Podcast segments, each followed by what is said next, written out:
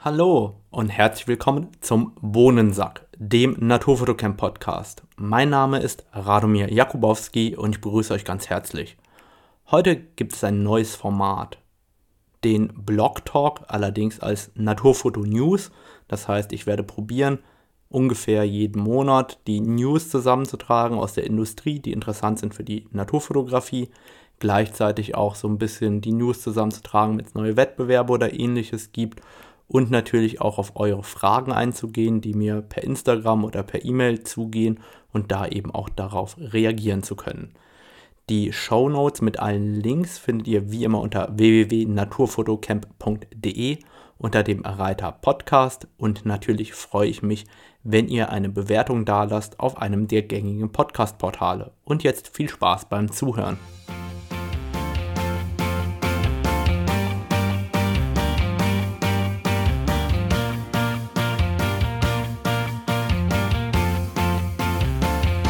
Leute, Leute, Leute, ich bin jetzt schon richtig angesäuert, weil ich die Episode komplett aufgenommen habe, wunderbar, mich gewundert habe, warum links und rechts der Ausschlag sich unterscheidet und irgendwann stelle ich fest, ich nehme oder ich habe die ganze Episode auf dem Mikrofon vom Notebook aufgenommen. Und die Qualität ist dann natürlich so unterirdisch, dass ich jetzt alles nochmal neu aufnehmen darf. Aber naja, so ist es manchmal. Aus Fehlern lernt man. Das passiert mir nicht noch einmal. Also auf geht's. Neuer Versuch. Zunächst einmal eine Sache in eigenem Interesse und zwar mein Workshop-Programm für das Jahr 2021 ist wie gewohnt online unter www.naturfotocamp.de unter dem Reiter Workshops und es sind zwar die meisten Kurse bereits ausgebucht, aber es gibt hier und da noch einen freien Platz. Ich würde mich freuen, wenn ihr dabei seid. Umgekehrt wird das Mentoring gemeinsam mit Bastian Werner wie geplant jetzt am 2. Februar starten. Das heißt, bis 2. Februar könnt ihr euch dort gerne noch anmelden. Das heißt, das ist ein Online-Seminar, das über das ganze Jahr übergeht, wo es wirklich darum geht, gezielt an eurer Fotografie zu arbeiten und sich im Bereich der Naturfotografie weiterzuentwickeln. Und dann noch eine Ankündigung und zwar Ende des Monats, das heißt ähm, jetzt am Wochenende werden wir starten mit einem Instagram-Monatswettbewerb. Ähm, wir heißt gemeinsam mit Bastian Werner und auch gemeinsam mit Chris Kauler. Und es wird richtig, richtig coole Preise zu gewinnen geben ich sag mal so, ähm, das sind Preise, wo ich auch durchaus bei einem Instagram-Fotowettbewerb mitmachen würde, einfach weil es so geile Preise zu gewinnen gibt. Und damit möchte ich übergehen zu den News aus der Industrie. Und da gab es in der letzten Zeit von Sony einige große Ankündigungen. Fangen wir an mit der größten, den neuen Sony 1,4 35 mm FE. Das äh, Objektiv ist kleiner und leichter geworden als sein Vorgänger wiegt 524 Gramm und ähm, benutzt ein 67er Filtergewinde, hat eine Naheinstellgrenze von 27 cm und ähm, erreicht dabei einen Abbildungsmaßstab von 1 zu 4,34. Ähm, was ich auf den Bildern gesehen habe, finde ich das von der Größe und der Kompaktheit und dem Gewicht ein echt cooles 1,435er. Da hat Sony, denke ich, auf jeden Fall ganz gut abgeliefert. Laut der Preview, die das schon getestet haben, ist es wohl das beste 35er nach dem Canon EF 1,4 35 mm der Version 2. Und ich denke, dann ist es auch Zeit für Canon in diesem Jahr hoffentlich ein RF-Pendant zu bringen, dass wir auch ein spiegelloses 1,4 35 mm L sehen. Das würde mich auf jeden Fall freuen.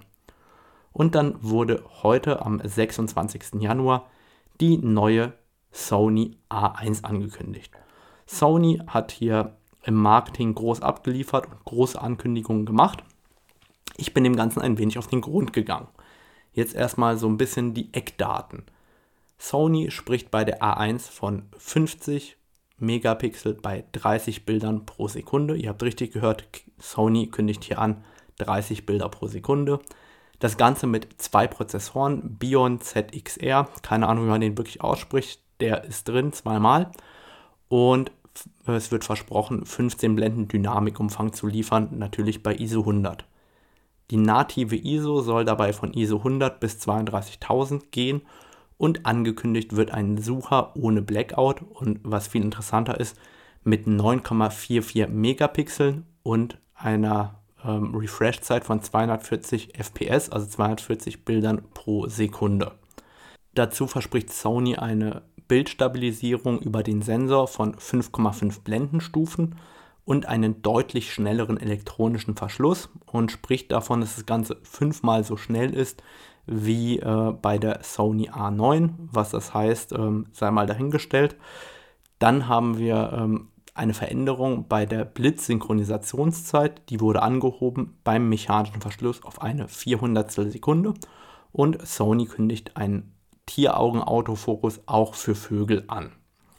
Dazu ähm, gibt es auch natürlich einige Videospecs. Wer mich kennt, der weiß, ich bin absoluter Video-Pro. Ich habe äh, 2020 ganze zwei Videojobs gemacht und habe überhaupt keine Ahnung davon. Ähm, ich habe verstanden, es gibt 8K und es gibt 4K 120p. Und wer sich mehr über das Videothema ähm, informieren möchte, am besten nicht bei mir. Des Weiteren hat die Sony A1 ähm, einen Dual CF Express Kartenslot, finde ich persönlich super. Also zwei CF Express Karten kommen da rein und jetzt kommt das Interessante. Ich weiß nicht, wie Sony das gemacht hat.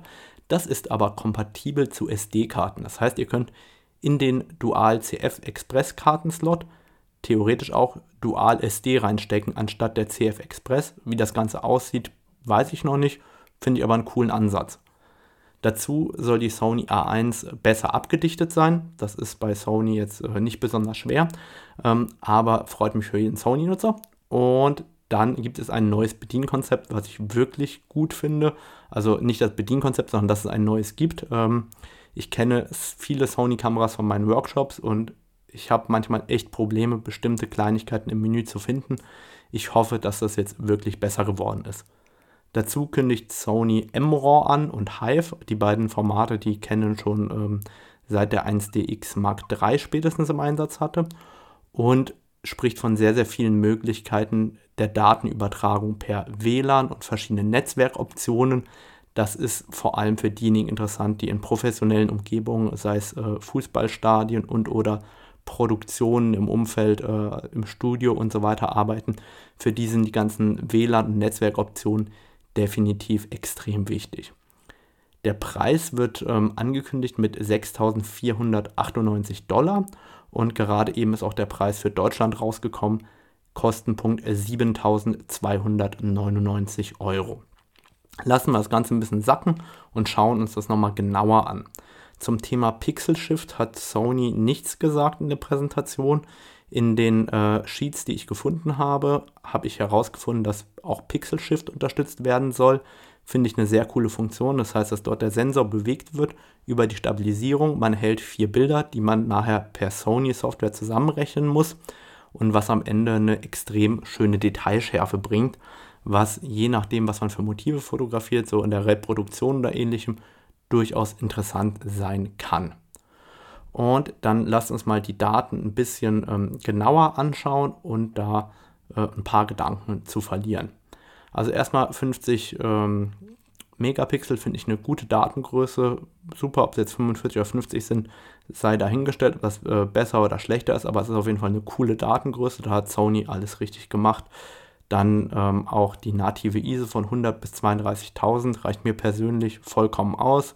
Die R5 geht zum Beispiel bis 51.200, aber ganz ehrlich, bei mir hört es irgendwo bei 25.600 auf, der Spaß. Äh, mehr benutze ich ohnehin nicht. Sehr gespannt bin ich auf den Sucher. 9,44 Megapixel klingt gigantisch. Der Sucher der R5 ist super, aber more is always better. Also da kann ich mir wirklich vorstellen, dass der Sucher einfach gigantisch ist. Ähm, da freue ich mich für jeden Sony-Nutzer, dass er da so einen geilen Sucher präsentiert bekommt. Bei dem Preis von äh, 7.299 Euro kann man drüber streiten. Finde ich für eine professionelle Kamera vollkommen im Rahmen und das ist definitiv eine professionelle Kamera. Wo ich ein wenig schmunzeln musste tatsächlich, waren zwei Dinge. Zum einen das Thema ähm, CF Express Karte.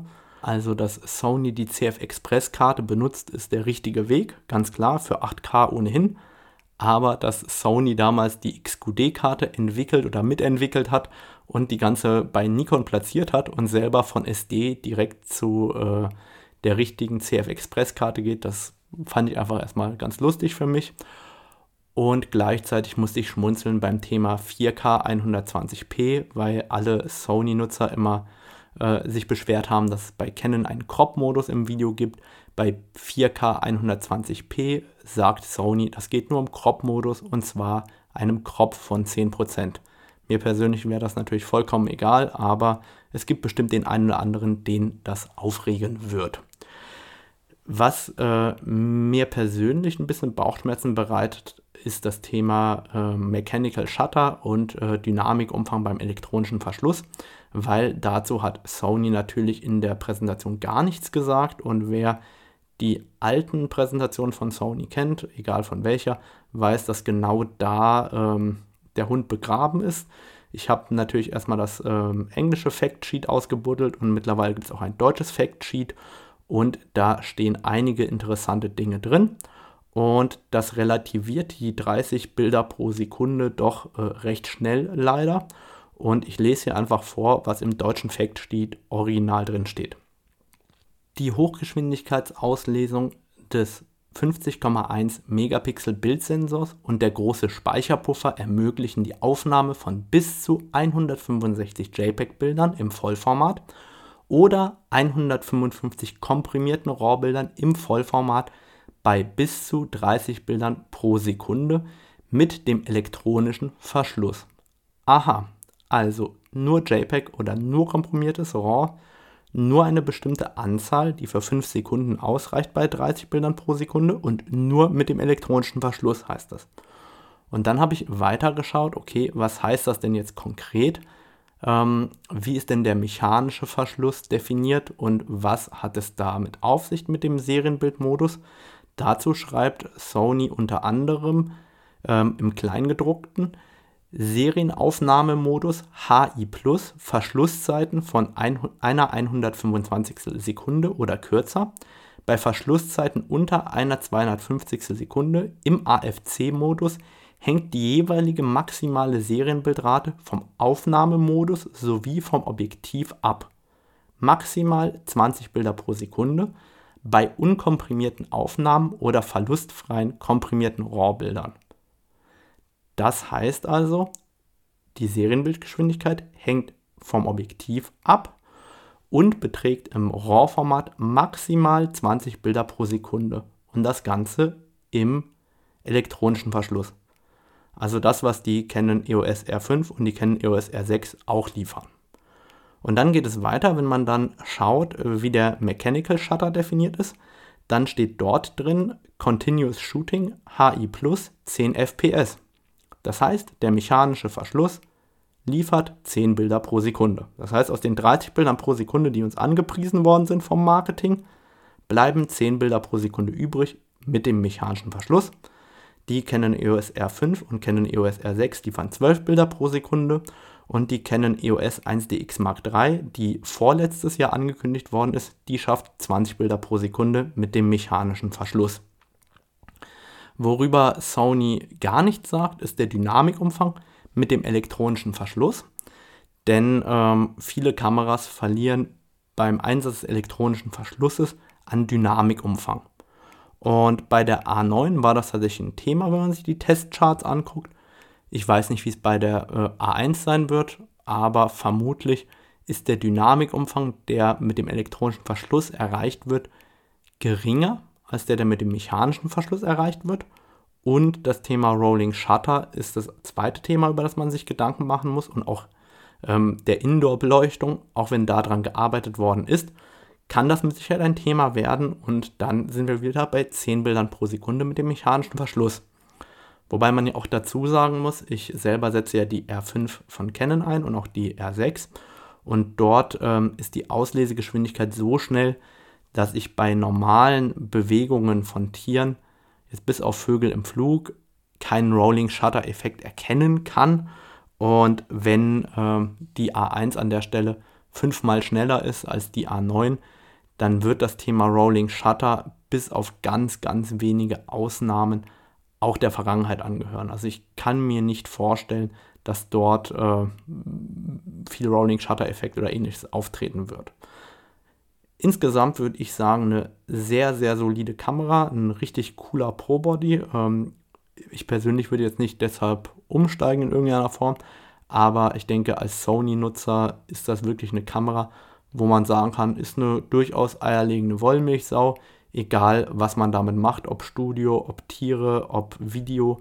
Äh, wenn die das abliefert, was da auf dem Papier steht, dann ist das für jeden Sony-Nutzer auf jeden Fall eine Bereicherung. Preis 7299 Euro. Wie gesagt, für eine Pro-Kamera ein realistischer Preis äh, ist natürlich die Frage, ob ähm, man so viel mehr Geld ausgeben will am Ende des Tages für bestimmte Features. Das muss jeder für sich selber entscheiden. Und dann lasst uns direkt weitermachen und zwar mit ein paar anderen Industrie-News.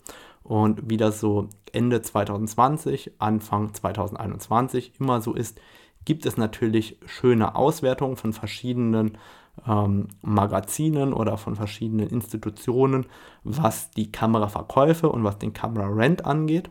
Und zwar haben Lens Rentals, das ist ähm, einer der größten ähm, Kamera- und Objektivverleiher der Welt, herausgegeben, was am meisten verliehen worden ist und ähm, probieren daraus Rückschlüsse zu ziehen auf die Marktanteile. Und zwar ähm, ist es so, dass ähm, Lens Rental unterschieden hat auf die einzelnen Bajonette und später auch das Ganze heruntergebrochen hat auf die Kamerahersteller. Und wenn man dann über alles hinweg schaut, ähm, wie sich das Ganze verändert hat, dann ist da nicht viel Unterschied zum Jahr 2019. Ähm, Canon hat einen Marktanteil in dem Bereich von 33,83 Prozent. Und das Ganze wird dann gefolgt von Sony mit 19,03% und Nikon mit 12,41%. Das sind aber wirklich nur Zahlen, die aus dem Verleihen von Objektiven und Kameras ähm, erschlossen worden sind. Das ist sehr wenig aussagekräftig aus meiner Sicht. Und dann kann man sich das Ganze angucken.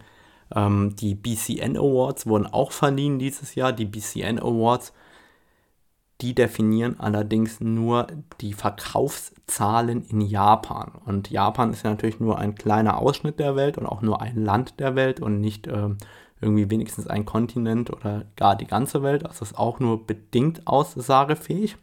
Und dort wurden drei äh, verschiedene Kategorien äh, unterteilt und die Hersteller gerankt. Und zwar gab es erstmal Digitalkameras mit eingebautem Objektiv. Da frage ich mich eh, äh, da, da, gibt es zwar noch welche am Markt, aber für mich waren die immer irrelevant. Da ist Canon auf Platz 1 mit 39,1%, gefolgt von Sony mit 19,7% und auf Platz 3 Fuji mit 11,4%. Danach kommen die Spiegelreflexkameras, da liegt auf Platz 1 Canon mit 51,9%, Nikon auf Platz 2 mit 44,8% und äh, ein sehr überraschender Platz 3, Rico Imaging mit 3%. Wer es nicht weiß, Rico ist eigentlich Pentax. Und ähm, ja, das ist der Marktanteil im DSLR-Bereich. Und dann kommen wir zu den Spiegellosen und da ist auf Platz 1 Sony mit 27,4%, auf Platz 2 Canon 23,8% und für mich überraschend Olympus auf Platz 3 mit 23,4% Marktanteil. Und warum ich mir solche Zahlen angucke, ist ganz einfach. Es ist natürlich für mich auch essentiell, dass wenn ich mir neue Kameras, neue Objektive kaufe, dass die im Endeffekt ähm, in einem System drin sind, das auch Zukunft hat und nur ein Unternehmen, das am Markt halbwegs ordentlich abliefert und auch ordentlich Verkaufszahlen hat, ähm, wird in irgendeiner Form hinterher äh, auch am Markt existieren bleiben. Deswegen schaue ich mir solche Zahlen auch gerne regelmäßig einfach mal an um zu schauen, wie das Ganze aufgeteilt ist, auch wenn es jetzt nur der japanische Markt war. Aber äh, es zeigt sich, dass durchaus Sony und auch das Canon ganz weit vorne dabei sind und dass die Marktanteile aktuell von Nikon ähm, bis auf den Spiegelreflexmarkt noch nicht ganz so gut sind, wie ich es mir erhoffen würde von Nikon. Das heißt, da drücke ich Nikon ganz fest die Daumen, dass die auch ein paar mehr Marktanteile im spiegellosen Segment in 2021 ergattern. Dann hat Nisi, ähm, ein Filterhersteller aus China, ein Objektiv angekündigt. Ähm, Nisi ist eigentlich als Filterhersteller bekannt. Ähm, wer Nisi noch nicht kennt, bei mir im Blog gibt es da 10% Rabatt mit dem Gutscheincode RADO10, RADO mit großem Anfangs R. Und ähm, die haben ihr erstes Objektiv für Landschaftsfotografie rausgebracht. Das ist ein 4,0 15 mm Objektiv, also ein 15 mm Weitwinkel mit einer Offenblende von 4. Die meisten werden sagen, brauche ich nicht, äh, wozu eigentlich? Aber für den Einsteiger in die Landschaftsfotografie ist das, denke ich, ein sehr, sehr interessantes Objektiv. Das kostet neu 479 Euro und soll bis in die Bildränder und Bildecken scharf sein. Dazu soll ein schöner Sonnenstern erzeugt werden. Beides kann ich jetzt nicht bestätigen oder verneinen, ich habe es ja nicht. Äh, und wiegt dabei 470 Gramm. 470 Gramm finde ich persönlich für so eine manuelle Linse 15 mm Blende 4 fast zu schwer. Also ich hätte es lieber einen Ticken schlechter verarbeitet und dafür eine 300 Gramm Linse persönlich. Aber ähm, es wurde halt so konstruiert. Und dazu hat das Objektiv einen ganz normalen Filterdurchmesser von 72 mm. Das heißt, man kann ganz normale Filter und vor allem auch ganz normale 100 mm Filtersysteme verwenden. Warum betone ich das so? Bis vor kurzem war ein 14 mm Objektiv immer mit einer gewölbten Frontlinse verbunden und das war nicht filterkompatibel. Und ich finde, hier gibt es äh, für die 479 Euro eine recht runde Mischung an äh, dem, was geboten wird. Also wer mal Landschaft mit seiner Canon EOS R oder seiner Nikon Z6 oder so ausprobieren möchte, der hat hier wirklich mal eine recht günstige Einstiegsmöglichkeit, wie ich finde, in die Landschaftsfotografie. Auf jeden Fall ein interessantes Objektiv, wird verfügbar sein für Fuji X, ähm, für Nikon Z, Sony E und Canon RF, also quasi einmal den ganzen Blumenstrauß. Und dann hat sich auch Leica zu Wort gemeldet. Leica hat äh, jetzt aus meiner Sicht die vermutlich schönste Kamera 2021 angekündigt und ich weiß, ich lehne mich jetzt weit aus dem Fenster, weil wir gerade am Anfang des Jahres sind, aber die neue Leica M10P Reporter ist aus meiner Sicht die schönste Kamera, die ich überhaupt bis heute gesehen habe. Dieses schnörkellose Design kombiniert mit einem so geilen Kevlar ummantelten Body, der einen schönen Grüntouch drin hat in diesem Kevlar. Das sieht einfach mega cool aus. Kostenpunkt sind hier etwa 8000 Euro, also genau genommen kostet die Kamera 7980 Euro. Und wer von meinen Zuhörern mir gerne mal ein kleines Geschenk zukommen lassen möchte, damit trefft ihr ganz ins Schwarze. Meine Adresse findet ihr wie immer in meinem Impressum. Das heißt, da könnt ihr gerne meine Leica M10P Reporter zuschicken. Ähm, ich glaube, die Kamera hat natürlich keinen Mehrwert zu einer normalen Leica oder zu einer anderen spiegellosen, aber diejenigen, die auf Leica abfahren und die sowas sammeln und die da Freude dran haben, für die ist das, glaube ich, wirklich ein Must-Have und sieht dazu wirklich mal cool aus. Ähm, ja. Getestet habe ich sie natürlich nicht. Ähm, ich bezweifle, dass überhaupt jemand mit dieser Kamera, die auf 450 Exemplare äh, limitiert ist, je fotografieren wird. Aber natürlich lasse ich mich da auch eines Besseren belehren. Von Canon gab es äh, im letzten Monat relativ wenig News. Das Canon RF 70 bis 200 mm Offenblende 4 wurde ja verschoben in der Auslieferung und ähm, soll tatsächlich kommende Woche ausgeliefert werden. Das heißt, Anfang Februar sollten diejenigen, die vorbestellt haben, hoffentlich ihr neues 70-200er in Händen halten. Da wünsche ich auf jeden Fall jedem viel Spaß. Und Canon hat offiziell zwei Objektive aus dem Sortiment gestrichen. Und zwar zwei ziemlich coole Objektive, leider. Das heißt, das Canon 2,0 200 mm LIS, was ja eins meiner Lieblingsobjektive ist, wie ich berichtet habe, ähm, wird ab sofort nicht mehr hergestellt und das Canon 4,0 400 mm DOIS in der Version 2, ähm, was ja noch relativ neu tatsächlich ist, wird auch nicht mehr hergestellt und äh, wurde sozusagen äh, vom Markt genommen, beziehungsweise es wird zwar noch verkauft, aber nicht mehr neu hergestellt.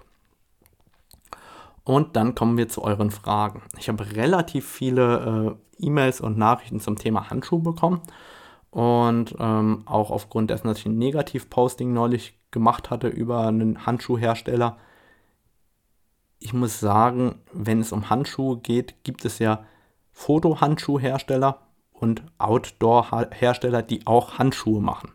Und meine Erfahrung ist, ich habe ja drei verschiedene Fotohandschuhe gekauft von zwei verschiedenen sehr bekannten Herstellern.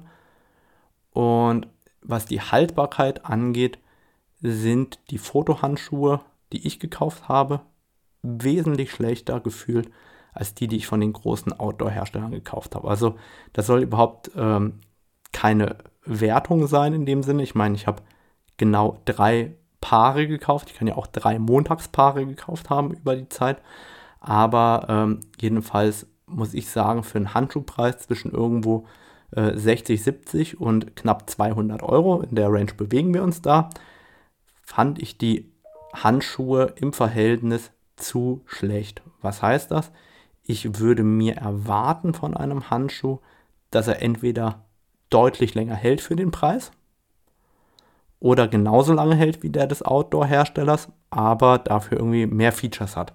Mehr Features haben die angeblich alle, aber ich brauche die, wenn ich ehrlich bin, überhaupt nicht. Und wer neue Fotohandschuhe sucht, ich würde da echt lieber in den Outdoor-Bereich, im Kletterbereich schauen, bei ganz normalen Marken wie Saleva oder Mountain Equipment oder North Face oder wie sie alle heißen. Die haben bei mir meistens über Jahre hinweg gehalten und waren sehr solide. Ähm, da würde ich persönlich lieber suchen. So viel dazu äh, aus meiner Sicht. Dann wurde ich nach dem Thema Presets und Bilderlook gefragt. Wie soll ich sagen? Ich würde nie ein Preset benutzen. Ich bin der Meinung, es wird auch nie ein Preset von mir geben, äh, ganz so nebenbei. Und ein gutes Bild funktioniert mit jedem Preset, weil es ein gutes Bild ist. Und ein schlechtes Bild ist mit einem Preset immer noch ein schlechtes Bild. Das heißt, äh, nur weil ihr einen Fotografen toll findet und der ein Preset raushaut, heißt das nicht, dass eure Bilder danach genauso aussehen werden, nur weil ihr euch dieses Preset gekauft habt. Ihr könnt das natürlich gerne ausprobieren, aber generell bin ich jetzt kein äh, großer Fan von Presets. Außer tatsächlich, ähm, ich habe mir ein Preset für die R5-Farben geholt. Ähm, das äh, benutze ich tatsächlich nur deswegen, weil Adobe es nicht hinbekommt, eine saubere Ausgangskalibrierung zu liefern. Und dieses Preset ist nur darauf ausgelegt, im Endeffekt wirklich ähm, die Grundfarben so wiederzugeben, wie es das äh, DPP von Canon ohnehin machen würde. Dafür habe ich tatsächlich Geld ausgegeben, weil ich keine Lust hatte, das selber zu erstellen. Aber ansonsten so diese klassischen Presets, dass danach die Bilder toll aussehen, da glaube ich nicht dran, äh, finde ich persönlich rausgeschmissenes Geld.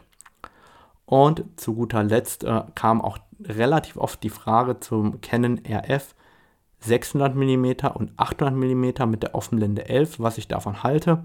Ähm, das passt natürlich nicht ganz zu meiner Fotografie. Ähm, ich brauche die Lichtstärke meiner Teleobjektive, aber wirklich, wer einsteigt in die Tierfotografie oder wer so ein ganz leichtes Tele auf dem Fahrrad dabei haben will oder beim Spaziergang mit dem Hund oder um was zu dokumentieren, da kriegt man echt ein super leichtes, super kompaktes Teleobjektiv mit einer erschreckend guten Schärfe für den Preis. Also ähm, wer da was sucht, äh, ist es echt relativ cool. Also immer wieder wenn ich es in die Hand nehme, dann bin ich da doch verwundert, äh, wie gut das tatsächlich ist.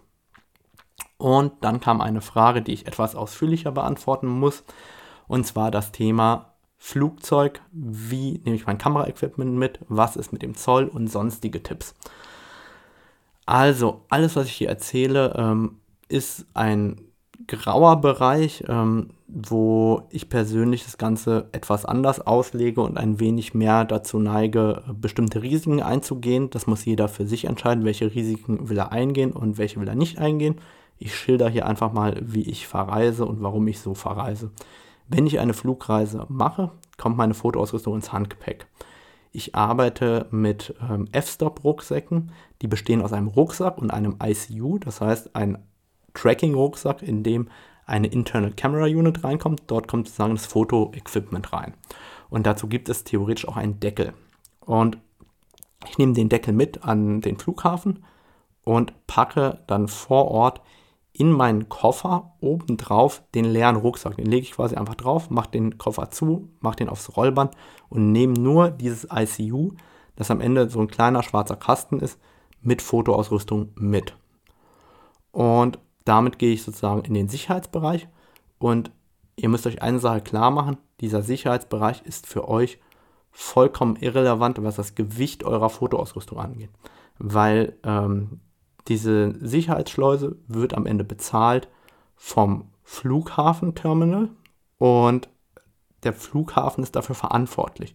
Und denen ist vollkommen egal, wie schwer eure Ausrüstung ist. Die wissen ja in dem Moment gar nicht, mit welcher Airline ihr fliegt. Das Gewicht eures Equipments spielt nur eine Rolle dort, wie ihr euer Gepäck aufgebt oder am Terminal, wo ihr im Endeffekt ins Flugzeug reingeht. An keiner anderen Stelle vom Flughafen kann das Gewicht überhaupt interessant sein.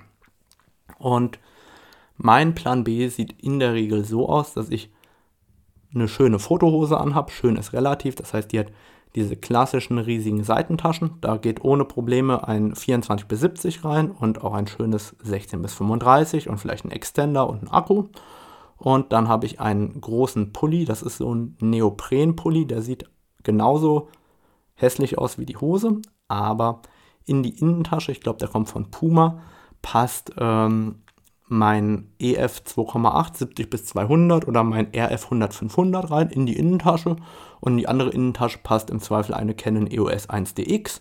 Das heißt, ähm, ich kann fast all mein Equipment bis auf das 2,8 400er am Ende des Tages in meinen Taschen unterbringen. Dann bleibt halt das 400er mit einem Body im ICU im Zweifel und ähm, ich habe noch eine kleine Kamera vielleicht umhängen. Warum mache ich das so? Ähm, das, was man am Körper trägt, gilt bei den meisten Airlines nicht als Handgepäck. Handgepäck ist das Handgepäckstück und das Gewicht, auf das bezogen wird in den Richtlinien, bezieht sich nicht auf eure Klamotten, sondern wirklich auf das Handgepäckstück. Und wenn ich dann im Flieger drin bin, schmeiße ich einfach wieder alles aus meinen Taschen rein in den Koffer bzw. in das ICU und verstaue das oben und habe dann wieder meine 20 Kilo Handgepäck ungefähr. Ganz wichtig, schaut euch an, was die Airline dazu schreibt und sucht eure Airline eventuell auch danach aus.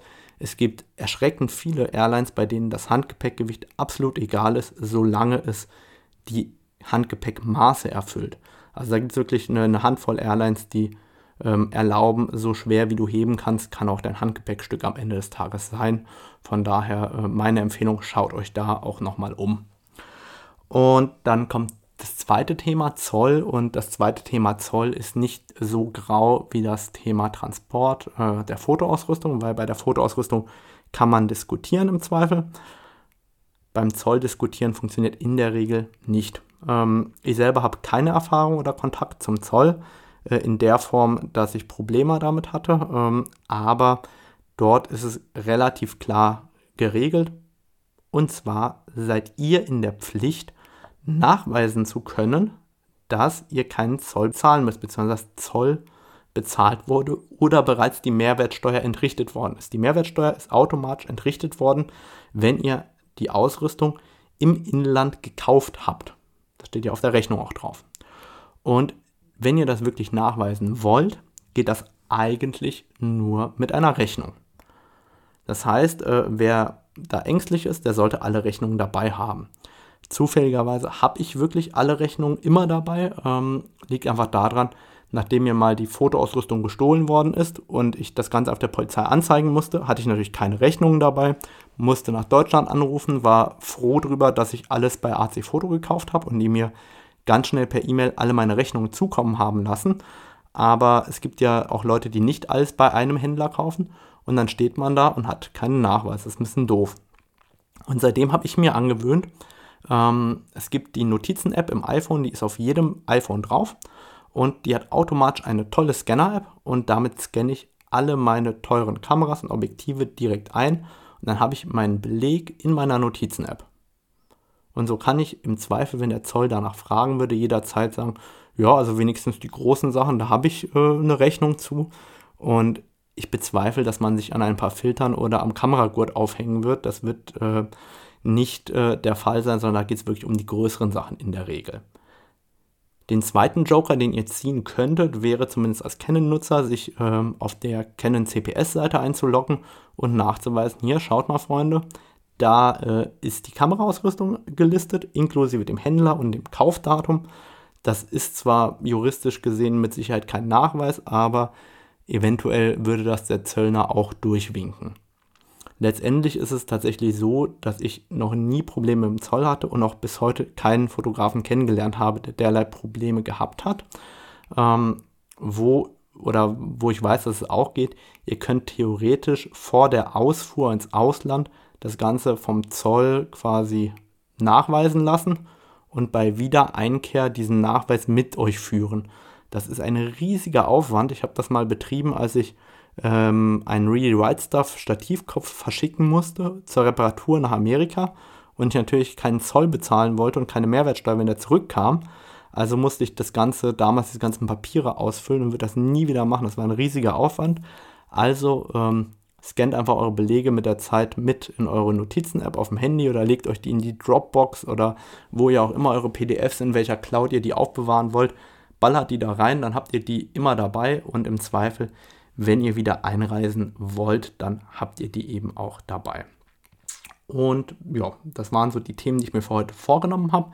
Wie gesagt, ähm, am Ende des Monats, beziehungsweise am Anfang Februar, startet unser neuer Instagram-Wettbewerb. Und jetzt spoiler ich mal ganz kurz.